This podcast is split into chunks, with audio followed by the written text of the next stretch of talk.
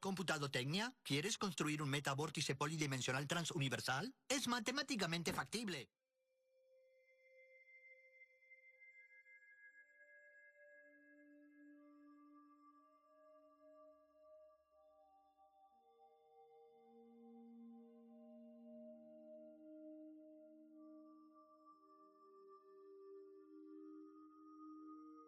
La policía siguió buscando a los desaparecidos por varias semanas sin ningún resultado. Este fenómeno se fue repitiendo en diferentes zonas del país, fallas en el alumbrado público en donde la gente se desvanecía sin dejar un solo indicio de su paradero.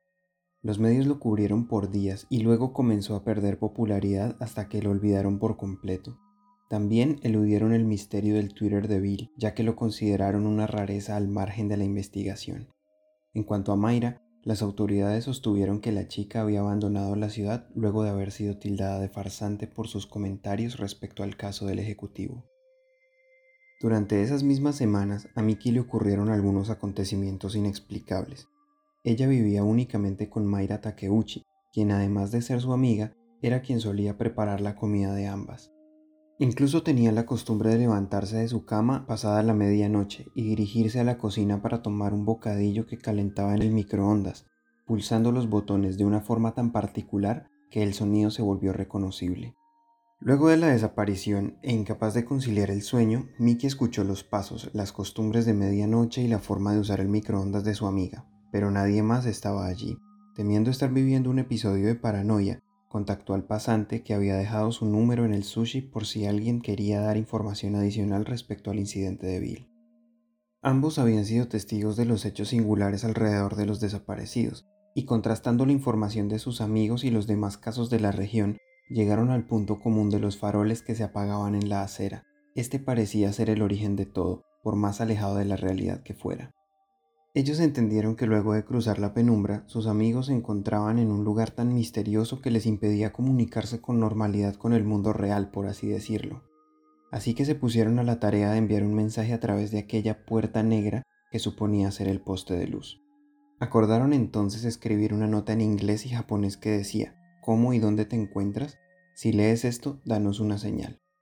Luego, Escondieron la nota en la cerca de madera que delimitaba el andén justo debajo del farol y esperaron a que la noche llegara para que el mensaje fuera tragado por la oscuridad y al día siguiente revisaron el lugar. El papel ya no estaba.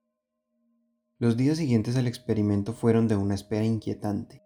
Mickey seguía escuchando los aterradores sonidos de medianoche que recordaban las costumbres de su amiga, y Carlos leía las publicaciones sin sentido en la cuenta de su jefe, pero a los nueve días un tuit cambiaría las cosas. Aunque estaba escrito con una pésima ortografía y cambiando algunas letras por números, este decía: El mensaje ha sido recibido al otro lado del arco iris. Si bien la respuesta fue contundente, generó más angustia que alivio. ¿A qué se refería Bill con el arco iris? ¿Estaba con Mayra? ¿Por qué tardaron tantos días en responder el mensaje? Todas estas inquietudes los acompañaron por unos días hasta que decidieron dejar otro mensaje uno en el que les preguntarían qué podrían hacer por ellos con la esperanza de guiarlos de regreso. En este punto, Carlos ya estaba algo obsesionado con el tema. Hablaba de abducciones, de puertas a universos paralelos y hasta de fantasmas. Le fascinaba el hecho de pensar en algo tan descabellado y esto lo obligaba a llegar al fondo del enigma. Mickey por su parte se mostraba escéptica. Si bien había un componente de ficción en la historia, lo que más le preocupaba era el bienestar de su amiga. Incluso en el nuevo mensaje añadió preguntas sobre el estado de salud y la alimentación de Mayra. Al momento de esconder el papel cerca del misterioso poste de luz, ambos comenzaron a sentirse observados.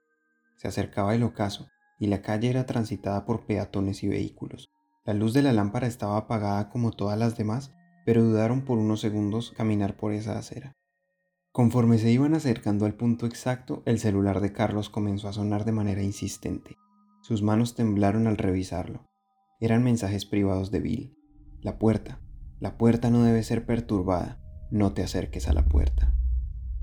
Mientras Allende revisaba la enorme cantidad de notificaciones en que se repetía una y otra vez lo mismo, Mickey se adelantó con el mensaje intuyendo que el pasante estaba simplemente distraído en su celular, y esquivando a los peatones, se dispuso a ubicar el papel en el mismo lugar de antes, pero Carlos gritó su nombre para prevenirla, y al hacerlo se dio cuenta que su voz produjo un eco que no correspondía con la calle que los rodeaba. El sonido recordaba la acústica de un túnel. Mickey también lo sintió. El alumbrado público se encendió parpadeando y ella volteó hacia su compañero. Su nariz comenzó a sangrar y se desmayó enseguida. Se desplomó sin que la persona que caminaba a su lado se diera cuenta. El pasante corrió para auxiliarla y mientras lo hacía, vio como aquel peatón se desvaneció en un instante. La chica recobró el conocimiento en el sushi donde Allende y sus compañeros de trabajo la asistían. Dijo haber tenido un sueño donde un hombre de traje negro y sin corbata le arrebató el mensaje de sus manos y la empujó hacia el suelo. Todos estaban un tanto atemorizados en el establecimiento compartiendo sus inquietudes y teorías, cuando los datáfonos y otros aparatos electrónicos dejaron de funcionar. Ya había entrado la noche, así que todos se fijaron en el farol de enfrente. Este parpadeó por unos segundos y al volver a su normal funcionamiento dejó ver una silueta que yacía en el piso. Desde el sushi llamaron a la policía para que se acercara a reconocer la identidad del individuo. Tal vez se trataba del infortunado peatón de la tarde. Cerraron la calle, llamaron una ambulancia y solo hasta el día siguiente se supo que Bill había reaparecido. Sin embargo, para el momento de la noticia ya estaba muerto. El parte médico indicaba que el hombre, que llevaba a la fecha casi 14 meses desaparecido, presentaba signos de desnutrición y envenenamiento. También parecía haber estado expuesto a niveles altísimos de radiación, lo cual terminó siendo la causa de su deceso. Antes de fallecer, el ejecutivo volvió en sí de manera intempestiva y con una actitud muy agresiva tomó su celular y suplicó a los médicos entregárselo a Carlos Allende. Esta fue de alguna manera su última voluntad. El móvil era toda una rareza y presentó un genuino enigma para el pasante, quien no paró de examinarlo desde que éste le fue entregado. Aunque su apariencia y sistema operativo eran los mismos, la información que contenía era algo singular. Fotos de luces y formas indescriptibles, videos de la calle del sushi tomados desde ángulos y perspectivas imposibles, donde los objetos parecían distorsionados y cambiaban de lugar de manera aleatoria. Audios con duraciones excesivamente largas que al sumarlas el resultado era mayor al que acumuló Bill como desaparecido. Y por último, archivos que contenían números, letras y símbolos desordenados. ¿Qué sentido tenía toda esta información? ¿Por qué el tiempo de las grabaciones no se correspondía con la duración de la desaparición? ¿Cómo pudo la carga del celular extenderse para estar disponible por 14 meses? Preguntas que Allende quería responder a como de lugar. Sentía que se lo debía a su ex jefe, así que renunció a su trabajo se encerró en su apartamento y no tuvo intención de comunicarse con el exterior hasta resolverlo todo. Solo hizo una pausa cuando al remover el protector de goma del móvil encontró una nota escrita en japonés, lo que era desde luego un mensaje para Miki. Este estaba escrito en hiragana y decía Koukan, intercambio.